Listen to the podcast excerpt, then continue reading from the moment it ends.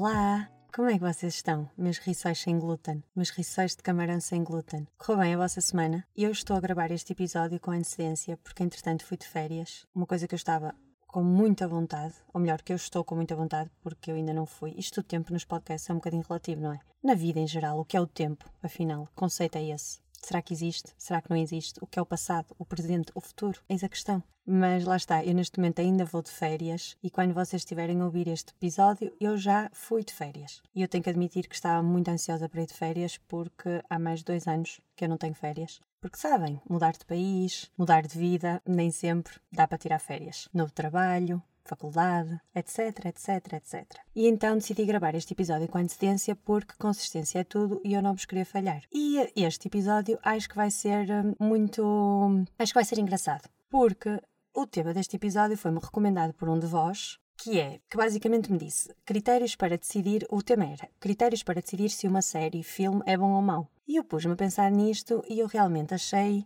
que tinha aqui pano para mangas. Contudo, também concluí que Decidir se uma série ou um filme é bom ou mau vai depender não só dos nossos gostos, mas na altura em que estamos a ver aquilo, se estamos mais virados para certo género do que para outro. Então eu decidi dar aqui alguns critérios que para mim normalmente determinam se eu vejo, se eu gosto, se eu vejo até ao fim. Pronto, vários, várias características. Fiz um resumo de várias características que para mim normalmente determinam se aquilo foi bom ou mau.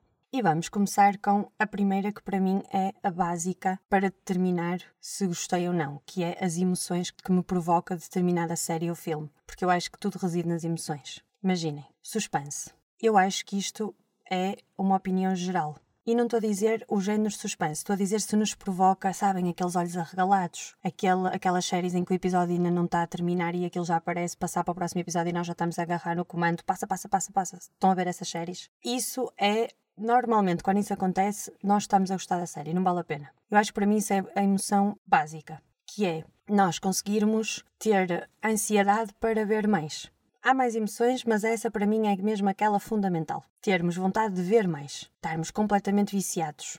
Depois, como eu já uma vez já falei aqui, quando falei do terapia sem filtros, que é rir à gargalhada. Como eu já disse, eu não costumo rir muito à gargalhada com, com séries, filmes, o que seja. Se isso acontece, normalmente é porque aquilo teve mesmo piada para mim. E eu acho que isto é geral. Se, nós nos, se algo nos provoca um riso exterior, normalmente aquilo está a ser bom. A outra emoção é chorar.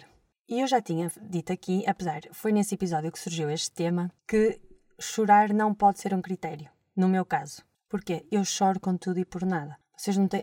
Chega a ser ridículo. E eu sou de choro muito fácil. E nem é com coisas do dia a dia, é mesmo séries, filmes, livros, músicas, eu emociono muito facilmente. E eu, eu até vos vou contar uma história, uma história não, isto aconteceu, que, era, que é para vocês terem noção do quão ridículo é o meu chorar com tudo e mais alguma coisa. Quando saiu o último Avatar, eu fui ver o Avatar com os amigos ao cinema. Nós, eu, eu e meu namorado tínhamos já tirado os bilhetes, eles tiraram depois, não ficámos juntos na sala, vimos, ou seja, vimos o filme separados e eu fui ver o, o Avatar em 3D, tinha os óculos e vocês. Eu chorei tanto, mas tanto, ao ver o Avatar, meu povo, que eu chegou um momento em que eu tive que tirar. Eu, eu já não estava com óculos, já não estava com nada, porque eu só estava a limpar lágrimas. Eu olhava para o meu namorado em lágrimas, mas num sofrimento profundo, e, um, e olhava para ele e só dizia: Eu não consigo, eu não consigo mais, eu não aguento, isto está a dar cabo de mim. Pronto, isso é o quanto eu, isso é o quanto eu sou dramática quando estou a assistir a filmes ou séries. Entendem? Eu sou aquela pessoa que soluça, que sofre, que parece que aquilo está a acontecer na vida dela. Eu sou dessas. E foi engraçado, mais ou menos, porque eu não achei muita graça na altura. Pronto, achei, mas que foi? O filme acabou, eu estava destruída, destruída, cara inchada, olhos vermelhos, estava destruída. E, hum, e nós saímos da sala, eu fui rápida à casa de banho, precisava de me recompor. E foi engraçado porque eu estava na casa de banho, estava tipo ao espelho, para limpar as lágrimas e assim. E passa uma senhora por mim na casa de banho e faz-me tipo aquele olhar de pena, sabem? Pronto, menina. Mas pena, mas ao mesmo tempo um bocadinho de condescendência, sabem? Esse olhar. E eu chego cá fora e na minha cabeça eu estava, pronto, a minha amiga, ou seja, o, o casal, nosso amigo, pelo menos ela deve ter chorado, porque realmente o filme era muito triste. O meu namorado já é normal ele não chorar. Normalmente estamos a ver alguma coisa, eu estou em lágrimas, ele está a rir e está tipo, pronto, vai ficar tudo bem, a gozar comigo. Mas eu estava na expectativa que pelo menos a minha amiga tivesse chorado. Chego eu à beira deles os três e estão os três recompostos da vida. E eu olho para eles e digo: Mas espera aí, nenhum de vocês chorou? Não. Oh, houve ali partes do filme que realmente eram mais tristes, mas. E eu estava um caco. Ou seja, sempre que eu algum dia, sempre que eu vos disser a frase Ai, eu adorei aquele filme ou série, eu até chorei, vocês não liguem. Não façam disso critério, porque eu choro com tudo e por nada, certo? Pronto, fica aqui.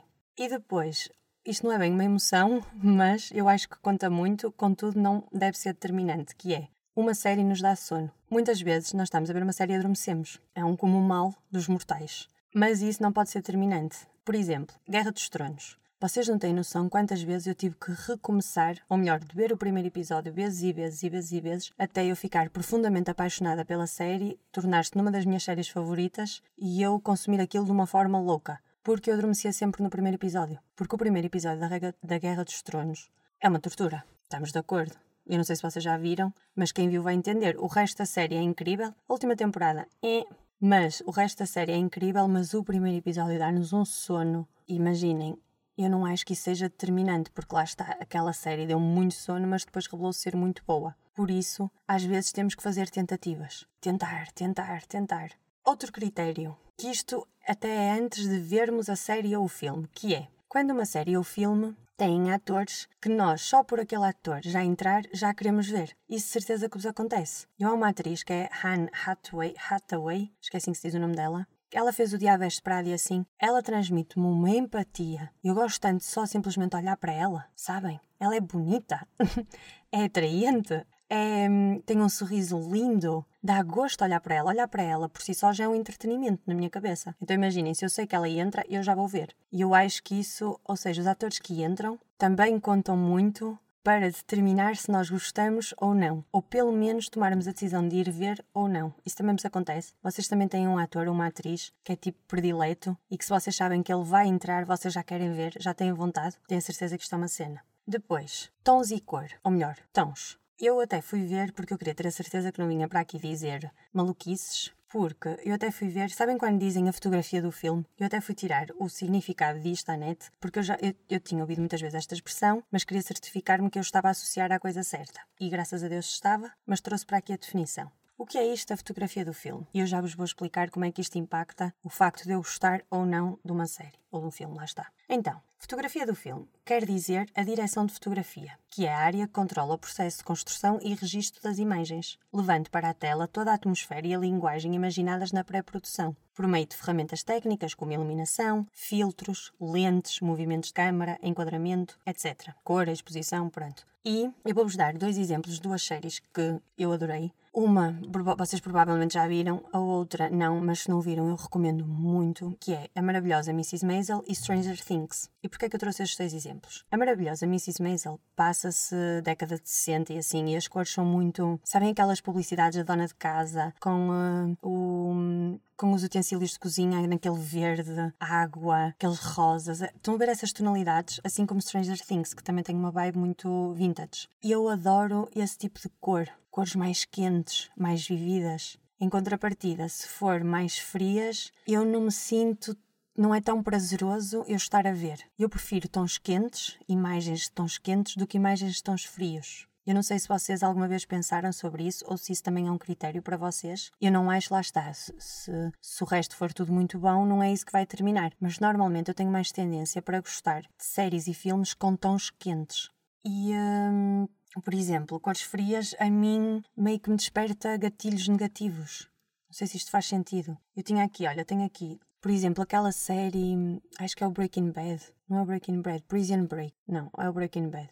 Sabem, com drogas, cancro, drogas, pronto, essa série já me recomendaram muitas vezes e já disseram muito que eu ia gostar, mas eu vejo três episódios e não consigo ver mais, porque me despertam muitos gatilhos negativos. E porque as cores, também já me disseram que aquilo é só o início, porque depois aquilo, aquilo até se passa muito no deserto e os tons voltam a ser mais quentes, mas aquela escuridão toda, aqueles tons frios ao início, hum, não me deixam confortável. Não é prazeroso eu assistir àquilo. E para mim, lá está, não é os tons que vão determinar a qualidade, mas normalmente se tiver tons frios eu hum, não quero, sabem? Eu tenho muito essa coisa, eu não sei se com vocês acontece o mesmo. Ou por exemplo, outros negativos negativos, violações. Já vi coisas com isso, mas não é. Eu não consumo filmes e séries sobre isso, pronto, só por ver porque normalmente despertam-me, ou drogas, despertam-me ali alguns gatilhos que eu não gosto muito, não me sinto confortável. Ou, por exemplo, ah, outro exemplo que eu vos ia dar era Jeffrey Dahmer. Isso ficou bem na moda. Não é ficou bem na moda, mas falou-se muito disso na altura. Saiu o documentário e saiu a série. Eu normalmente documentários sobre psicopatas adoro. Mas também 90% de nós adoramos esse tipo de coisas. Acho que é, é o fetiche de entender a cabeça de um psicopata, não é? Mas, por exemplo, o documentário. O documentário eu vi, adorei. A série tentei ver, mas era tão sombria, tão carregada que eu não consegui. Porque não estava a ser prazeroso, não estava a ser confortável. Estão a ver este tipo de gatilhos? Eu acho que todos nós, eu já falei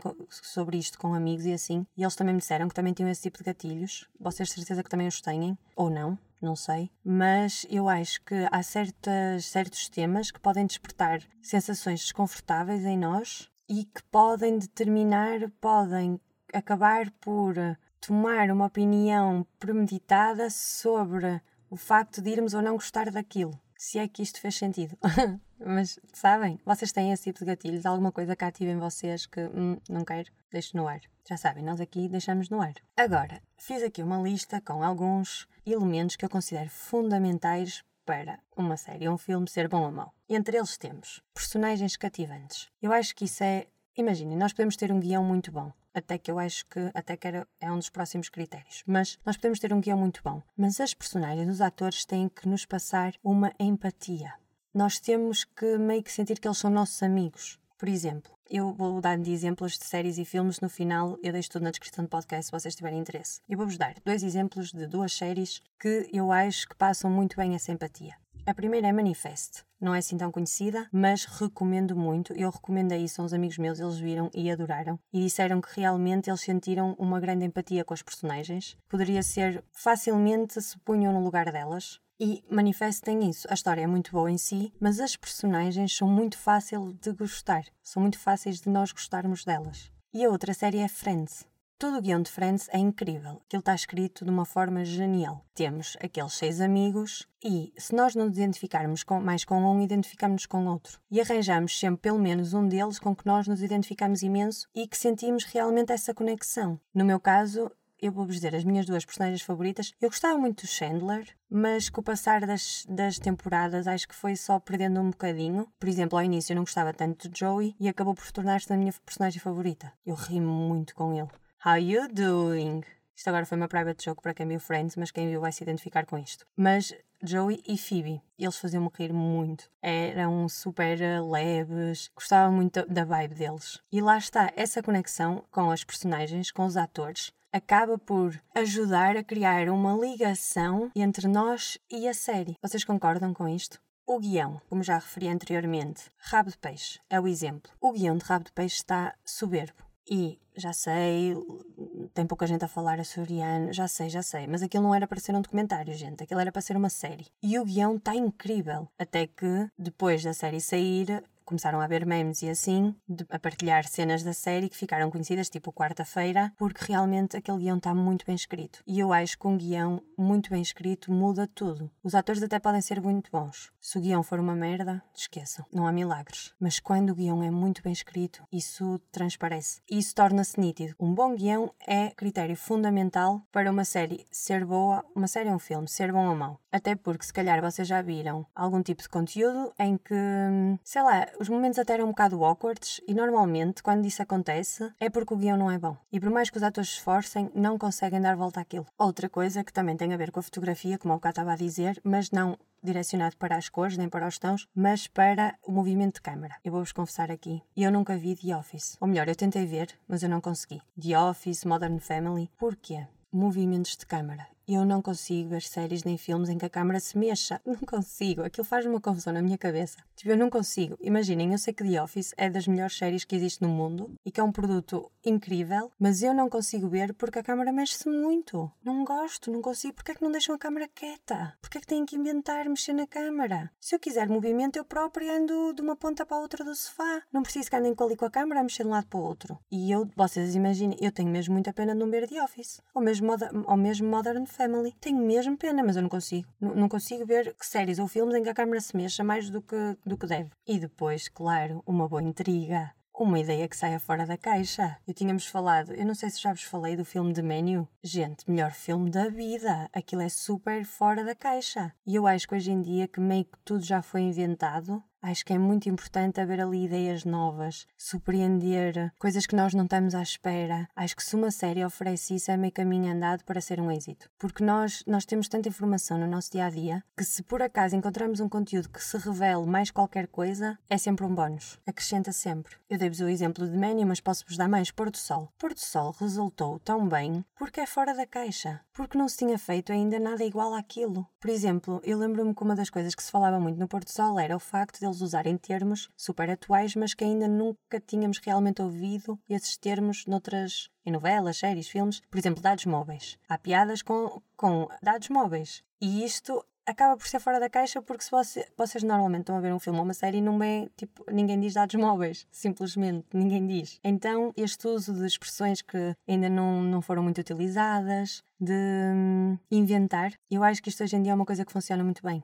Por exemplo, eu tinha aqui outro exemplo que é o WandaVision. Não sei se vocês já viram, é uma das minhas séries favoritas de sempre. E o WandaVision eu acho que resultou tão bem porque, ao princípio, no primeiro episódio, segundo, nós tentámos entender muito bem o que é que está a passar. E até hesitamos e pensamos, vou continuar a ver isto, não vou. E é uma série de super-heróis, ok? E de repente, a série muda de tal forma que de repente temos uma série que nem estava a perceber muito bem o que é que era, que vem do universo de super-heróis e assim, uma, e de repente revela-se uma série sobre luto com uma mensagem extremamente profunda que nos impacta realmente. E eu acho que isso é fundamental para determinar se um conteúdo é bom ou mau. Deixe no ar. Vocês já sabem, deixe no ar. Eu acho que a frase mais batida deste podcast vai ser deixe no ar. Mas, ah, agora temos aqui alguns comportamentos padrões que normalmente eu tenho quando gosto, não gosto. Quando eu fico obcecada, imaginem que eu vejo uma série ou um filme e fico obcecada com aquilo, eu torno-me uma stalker. Eu começo a seguir os atores todos no Instagram. Eu vou ver a vidinha deles todos, o que é que eles andam a fazer, quem são, de onde é que vêm, para onde é que vão, o que é que faziam os pais, tudo. Eu torno-me uma stalker quando gosto muito de uma série. Tipo, eu fico obcecada com aquilo e quero tanto estar a absorver aquilo não só enquanto estou a ver, mas também enquanto não estou a ver, que vira uma stalker.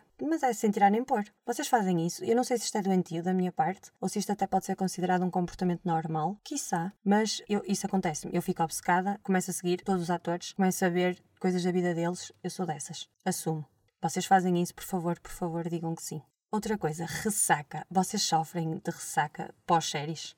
Não me digam que não, por favor. Porque isto é uma cena. Vou-vos dar um exemplo. Big Bang Theory. Eu fiquei. Eu adorei aquela série. Tipo, eu comi aquilo. Eu, eu, nem mastiguei. Eu simplesmente comi a série toda, de uma vez. E eu conectei-me muito com os personagens. E, por exemplo, o que aconteceu, mas isto acontece várias vezes na minha vida, eu sonho muito. Todos nós sonhamos, mas pronto, eu lembro-me dos meus sonhos. E quando eu estava a ver The Big Bang Theory, eu liguei-me tanto à personagem do Sheldon que eu chegava a sonhar com nós dois, tipo, no espaço, a gravitar no, no espaço, presos com fios a naves espaciais. Não perguntem, ok? Subconsciente, imaginação, quando se juntam os dois, às vezes dá merda. Mas pronto. E o que acontece? Eu vi a série, depois sonhava com aquilo, e quando a série acabou, eu senti um vazio dentro de mim. Mas um vazio mas isto acontece-me, isto já me aconteceu imensas vezes na minha vida. Que eu vejo coisas que adoro e depois eu fico. Imaginem, eu acabo hoje uma série que eu adorei. Vocês pensam que eu posso começar logo a ver outra? Nem pensar. Eu tenho que fazer o desmame. Eu tenho que me recompor, eu tenho que fazer o meu luto. Eu tenho que esperar pelo menos, sei lá, três dias, uma semana, até estar emocionalmente preparada para ver outra coisa. Porque isso é o impacto que as séries têm em mim. É uma carga emocional por favor, vocês digam-me que também sofrem de ressaca pós-série, por favor. Que você, porque aquilo, imaginem, quando no universo que, nos, que cria, quando nos cria um universo, isso acontece não só em séries e filmes, mas também em livros. Às vezes dão-nos um universo que aos nossos olhos nós gostaríamos tanto de viver ali, naquele cenário, é que as personagens tornam-se nossas amigas, que é muito complicado depois voltarmos para a nossa vida real e perceber que aquilo é tudo ficção. Mas normalmente é, quer dizer, é sempre. E é muito complicado lidar com isso. Então eu fico em ressaca mas completa. Eu desanimo mesmo. Digam que isto também é uma cena para vocês, por amor de Deus. Olha, eu tenho aqui séries que eu gostei, eu gosto, ou melhor, o cenário era tão incrível para mim, já vos falei de Big Bang Theory, mas por exemplo, Gilmore Girls. Eu repito aqueles episódios. Eu num dia mau, vocês lembram-se de ter falado daqueles dias de inverno que entramos para casa com frio, tomamos o banhinho, pomos-nos em posição fetal no sofá a ver uma série? Gilmore Girls. É zona de conforto. Happy place para a minha cabeça. Ou Mrs. Maisel, How I Met Your Mother, sempre. Eu não sei se vocês se lembram, eu não sei se vocês sequer viram esta série. Aquilo tem 8, 9 temporadas. Aquilo já é muito antigo, mas mesmo muito antigo, anos 90, acho eu. Final da década de 90, anos 2000. Que aquilo era três irmãs. que depois uma até sai, depois vem outra, mas Três Irmãs Bruxas. Não sei se vocês viram isso, não viram, eu recomendo muito. Eu já, eu já perdi a conta às vezes que eu vi essa série do princípio ao fim durante o, te o meu tempo de existência. Eu já repeti essa série tantas vezes, porque lá está, são cenários que eu adorava, eu adorava ser uma daquelas personagens. E eu adorava viver ali. Então, sem dúvida que eu repito essas séries quando quero um quentinho na alma, sabem? Mas, ei, isto não é bem um comportamento padrão, mas era aqui uma reflexão que eu queria deixar que é filmes para crianças. Porquê é que os filmes para crianças são tão tristes. Porquê? A vida já não é triste que chegue. Nós já não temos décadas e décadas de sofrimento que vamos passar a pagar impostos, contas, trabalhar, cumprir horários. Já não basta isso. Nós temos que criar filmes para vermos em pequenos, para dar às crianças já cheios de amargura. Eu vivo revoltada com o facto de filmes para as crianças serem tão tristes. Porque são, meus amores. Há um filme que é o Spirit. É um cavalo, não sei se vocês já viram. Aquele filme é tão triste. Eu juro, eu estava a ver aquele filme e só estava a perguntar a mim própria porque é que eu estou a ver isto. Isto é mesmo muito triste. Ah, Inês, mas depois acaba bem. Está bem. E o sofrimento todo que eu passei durante aquela hora e meia não conta para vós? Ou, por exemplo, o coco. Sabem, esse até é recente. Gente, eu chorei lágrimas de sangue. Eu não queria estar viva a ver aquele filme. Eu sei que eu sou um bocadinho dramática, mas percebem o que eu quero dizer? É tão triste. Mas são tão tristes, tipo Rei Leão, gente. Tá, mas depois, pronto, aquilo é para dar uma lição de vida. Tá bem, mas a vida por si só já dá muitas lições. É que são mesmo tristes os filmes para crianças. Lamento muito. Mas nós já vamos ter muito tempo a sofrer nesta vida. Porra, é uma carga emocional aqueles filmes. Eu, por exemplo, eu há filmes que eu nunca. Eu vou, eu vou dizer uma coisa. Eu nunca vi Marley e eu. Nunca. E nunca vou ver. Mas Oh, é uma cruz. Nunca vou ver aquele filme. Porque eu sei, eu vou, eu vou sofrer imenso ao ver aquele filme. Imaginem, eu já choro, como eu já disse, eu já choro com muita facilidade. Mas quando mete animais em sofrimento, não há palavras. Eu não consigo, eu não tenho estrutura emocional, entendem? Eu não tenho maturidade emocional para. Eu nunca vou ver o filme Marley e eu.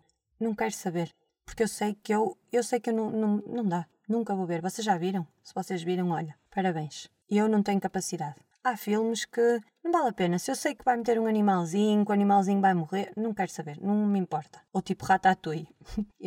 eu, não, eu não consigo ver Ratatouille. Eu tenho fobia a ratos. Mas tipo, mesmo daquela fobia em que fico paralisada de medo, que nem a voz me sai, e vocês, vocês sabem que eu sou uma incontinente verbal, por isso ao ponto da voz não me sair é porque realmente é medo. Eu tenho fobia a ratos, pronto. Então tipo, Ratatouille é um não para mim. E as pessoas normalmente causam comigo. Mas também Ratatouille, estão a ver? Há certos filmes que eu sei que eu nunca vou, porque estão-me a proteger. Eu estou a proteger a minha saúde, as minhas emoções, eu estou a proteger o meu coração. Isto faz sentido? Vocês neste momento devem estar a pensar, ah, és muito dramática. Está bem, sou, mas só eu sei o que é que eu passo. Só sei o que é que eu sofro. Mais coisas. Olha, por exemplo, Picking Blinders.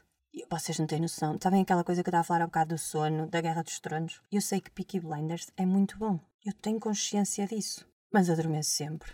É uma série que eu nunca vou ver. É pena. É, mas eu não consigo, eu adormeço. Fogo. Para vocês, qual é que são, para vocês, qual é que são aqueles critérios que vocês dizem é aquilo? É aquela. Está ali. Ah, depois temos também a coisa dos géneros. Normalmente, eu já vos disse que o meu género favorito é comédia dramática ou filmes de suspense. Não terror, por amor de Deus, não, suspense. E esses gosto, sabem? Quando é assim psicológico, gosto muito disso. Mas não comédia dramática. Por exemplo, eu eu, eu, tenho muito esta cena que é: há séries mais pesadas e há séries mais leves. Séries, filmes. E imaginem, eu sou daquelas pessoas, sei lá, domingo à noite. Eu não gosto de domingo, não é um dia que eu aprecio, de todo. Mas domingo à noite, eu vou escolher qualquer coisa para ver eu tenho que escolher a cena mais fatela de sempre. Sabem? Mesmo comédia, leve, leve, leve, soltinha. Que é para estar ali mesmo descontraída. E às vezes o meu namorado, olha, The Last of Us, nós ainda não acabamos essa série. Ele anda passado comigo. Mas imaginem, é pá, não me apetece.